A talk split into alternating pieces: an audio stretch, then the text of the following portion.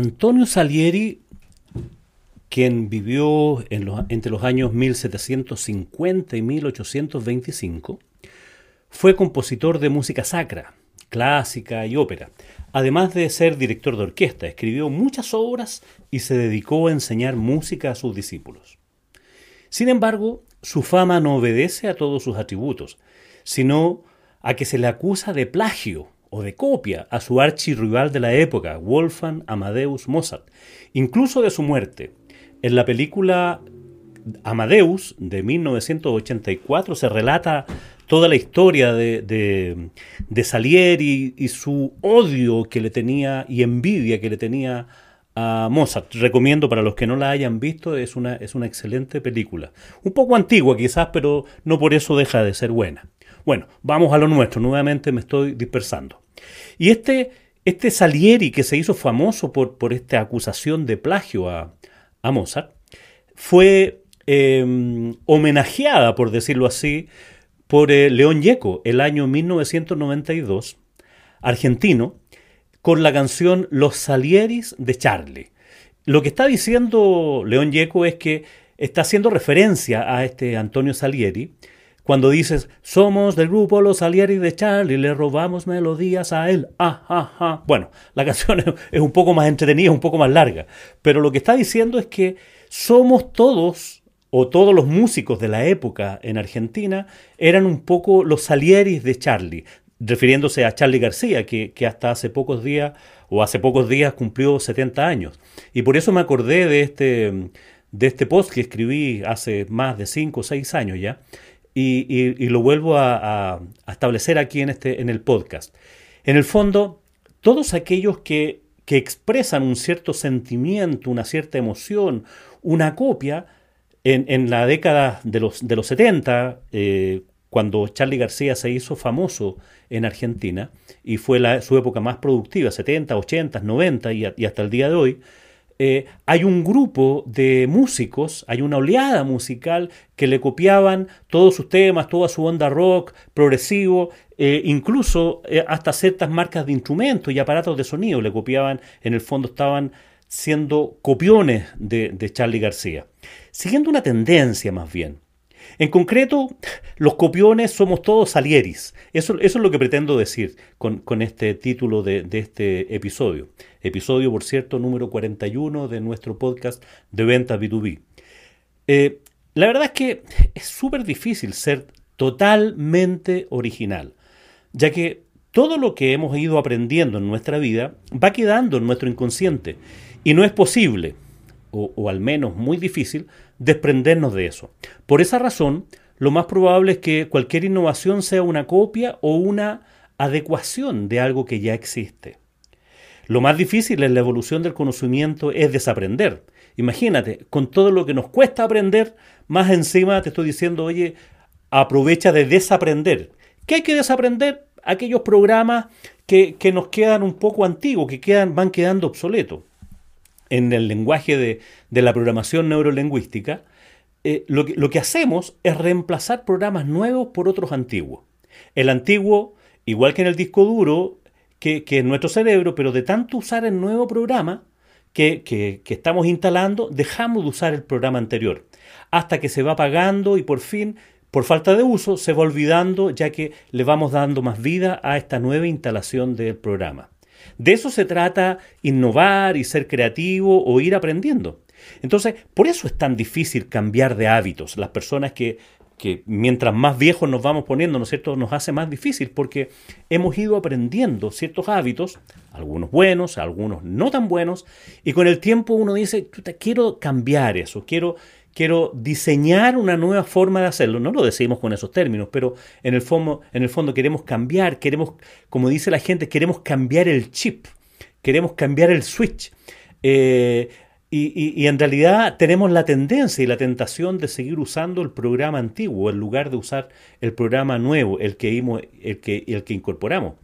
Entonces, bueno, volviendo al tema de la innovación, probablemente cualquier intento de creatividad siempre va a estar teñido con nuestros recuerdos, incluso inconsciente. Cuando escribimos un blog, cuando hacemos una clase, cuando vamos a visitar a un cliente, cuando hacemos cualquier actividad, con toda seguridad parte de eso habrá sido una adaptación de algo que hemos hecho anteriormente, algo nuevo que leímos o que escuchamos, y, nos vamos apropiando de esa idea. No necesariamente con la intención de copiar o plagiar, como, como, como alguien pudiera pensar, ¿no es cierto?, de que uno se transforma en un copión. Bueno, Podemos ser copiones, pero hagamos realmente que seamos copiones, pero no le quitemos el mérito a los autores originales. Cuando copiamos cosas en nuestras presentaciones, eh, en, nuestras clases, lo que, hacemos clases, eh, la verdad las cosas que cuesta, cuesta a veces ser absolutamente original. Entonces uno va desarrollando un cierto discurso, desarrollando una cierta forma de hacerlo, y lo que hacemos es repetir esa clase, repetir esa experiencia y realmente lo que vamos haciendo es, vamos copiando y adaptando esa, mm, eso otro que aprendimos de otros. Eh, en, en, general lo que vamos haciendo es ir adaptando, es ir mejorando. Entonces, uno podría preguntarse, ¿cuántas innovaciones son realmente innovadoras? ¿Cuántas innovaciones realmente son originalmente? ¿Son, son, son realmente originales, perdón? ¿Quién es realmente creativo? Yo creo que no hay que temer a ser un poco salieri o copión sin confesarlo o entregar los créditos a quienes lo merecen. El verdadero pecado es decir que estamos innovando y realmente estamos copiando o, adaptando. De hecho, hoy día existe una técnica, ¿no es cierto?, que se llama el benchmarking, y que no es más que copiar las mejores prácticas de otras industrias, algunos lo pueden llamar, ¿no es cierto?, espionaje industrial, pero lo que vamos haciendo los emprendedores, los que estamos en el mundo de la gestión, incluso en el mundo de las ventas, lo que vamos haciendo es ir adaptando cosas que observamos en otros. Por ejemplo, un tema, un tema muy evidente en este tiempo, con, todo el tema de la pandemia, que tuvimos que eh, guardarnos en nuestras casas, todos los trabajadores, en todas las empresas y en todos los países del mundo. Estuvimos que enfrentarnos a eso. ¿Y qué hicimos? Para seguir subsistiendo y para poder seguir vendiendo y poder seguir desarrollando nuestra, nuestra vida económicamente dentro de lo que era posible, lo que, fuimos, lo que hicimos fue meternos en el mundo de la digitalización incorporamos formas de prospectar nuevas que antes no nos atrevíamos, que si bien es cierto existían en forma latente, fuimos forzados a incorporarla en nuestros nuevos hábitos. Y lo que dijimos hoy es innovamos en nuestro modelo de ventas o innovamos en nuestra propuesta de valor cuando incorporamos en nuestra oferta de productos y servicios el despacho a domicilio, por ejemplo, o cuando le dimos un vuelco a cosas que antes hacíamos, lo, que hacemos clases, digamos, salirnos del mundo presencial y nos fuimos al mundo virtual derechamente. Y no es que eso no existiera, o no es que nosotros hayamos sido absolutamente innovadores en esto. Lo que hicimos fue adaptar esta tecnología, este, este nuevo desarrollo que ya estaba en forma incipiente, existiendo, pero sin embargo lo que nosotros hicimos fue adaptarlo y lo desarrollamos, lo modelamos en nuestro negocio. ¿Es una innovación realmente? No, la, verdad las cosas que eso no es, no es innovación. Puede ser innovación para nosotros, para nuestra empresa, para nuestro mundo, pero en realidad desde el punto de vista de la humanidad no estamos innovando en nada. Lo que estamos haciendo es adaptar una cierta tecnología, una cierta metodología y lo incorporamos en nuestro modelo de negocio. ¿Y eso es bueno es malo? Ni lo uno ni lo otro. Lo que hicimos sencillamente fue incorporar elementos que estaban ahí latentes y en eso sí podemos ser innovadores, porque logramos implementar aquella cosa que estaba creada y desarrollada y en algunos casos para otras industrias, para otros modelos, para otros tópicos y lo aplicamos y lo llevamos hacia nuestro modo de hacer las cosas, hasta nuevas maneras de hacer las cosas. Entonces uno puede incorporar elementos de innovación en, temas que tienen que ver, por ejemplo, con el modelo de negocios de nuestro negocio, los que somos emprendedores, los que tenemos alguna empresa. ¿Qué elementos le podemos ir cambiando a nuestra propuesta de valor, agregando o quitando a nuestra propuesta de valor? ¿En qué nuevos segmentos de mercado podemos irnos desarrollando? Por ejemplo, gente que antes estaba en el mundo B2C, o sea, vendiéndole directamente a consumidores finales, eh, se traspasó al mundo B2B y se metieron en estas nuevas formas, ¿no es cierto?, de, de, marketing online a través de otros, em, otros que tenían el, marketplace, ¿no es cierto? Otros tenían esta plaza de, de, ventas. Y fuimos incorporando elementos que estaban dirigidos a un mundo B2C y nos metimos en el mundo B2B al tener que negociar con, esto, con esta gente, ¿no es cierto?, que estaba en un, en un retail digital donde pudiéramos exponer nuestros productos porque ellos tenían más desarrollado toda la cadena logística, de pago, de marketing, de promociones, de, en fin, de, todos aquellos elementos que nosotros no teníamos y de pasar de vender, no sé, mermeladas o, tortas o empanadas a, personas del barrio, le dimos una vuelta y, y este encierro nos obligó a mirar un poco más que, que existía, a levantar la nariz para mirar que, cómo pudiéramos adaptarnos a esto. Y en eso sí que hay que ser innovador. La tecnología está ahí. Los procesos están ahí. Las metodologías están ahí. Depende de nosotros cómo las vamos incorporando. Entonces, repito, no, no hay que temer a ser copión en este proceso de adaptar estas cosas que están y decirnos innovadores en ese modelo. Porque derechamente para nosotros podemos ser innovadores, pero para otros no. Para otros podemos estar eh, simplemente poniéndonos al día. Ese punto es relevante. Hay, hay empresas que hoy día están en, modelos de digitalización de sus procesos, de incorporar CRM, de incorporar ERPs, de incorporar sistemas de logístico de despacho a domicilio, pero eso eh, no es innovación.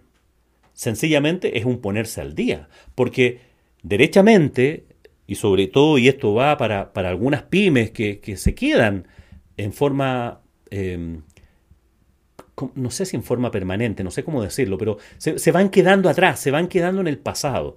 Y el mundo tecnológico, sobre todo el mundo digital, los jóvenes, nos plantean muchos desarrollos y muchos desafíos que, que tenemos que ponernos al día.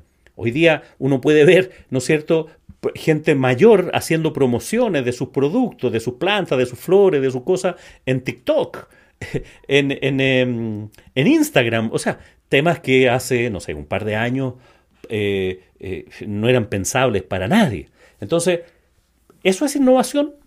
No, yo, yo, yo, creo que eso es más bien adaptación de una tecnología a tu modelo de negocios.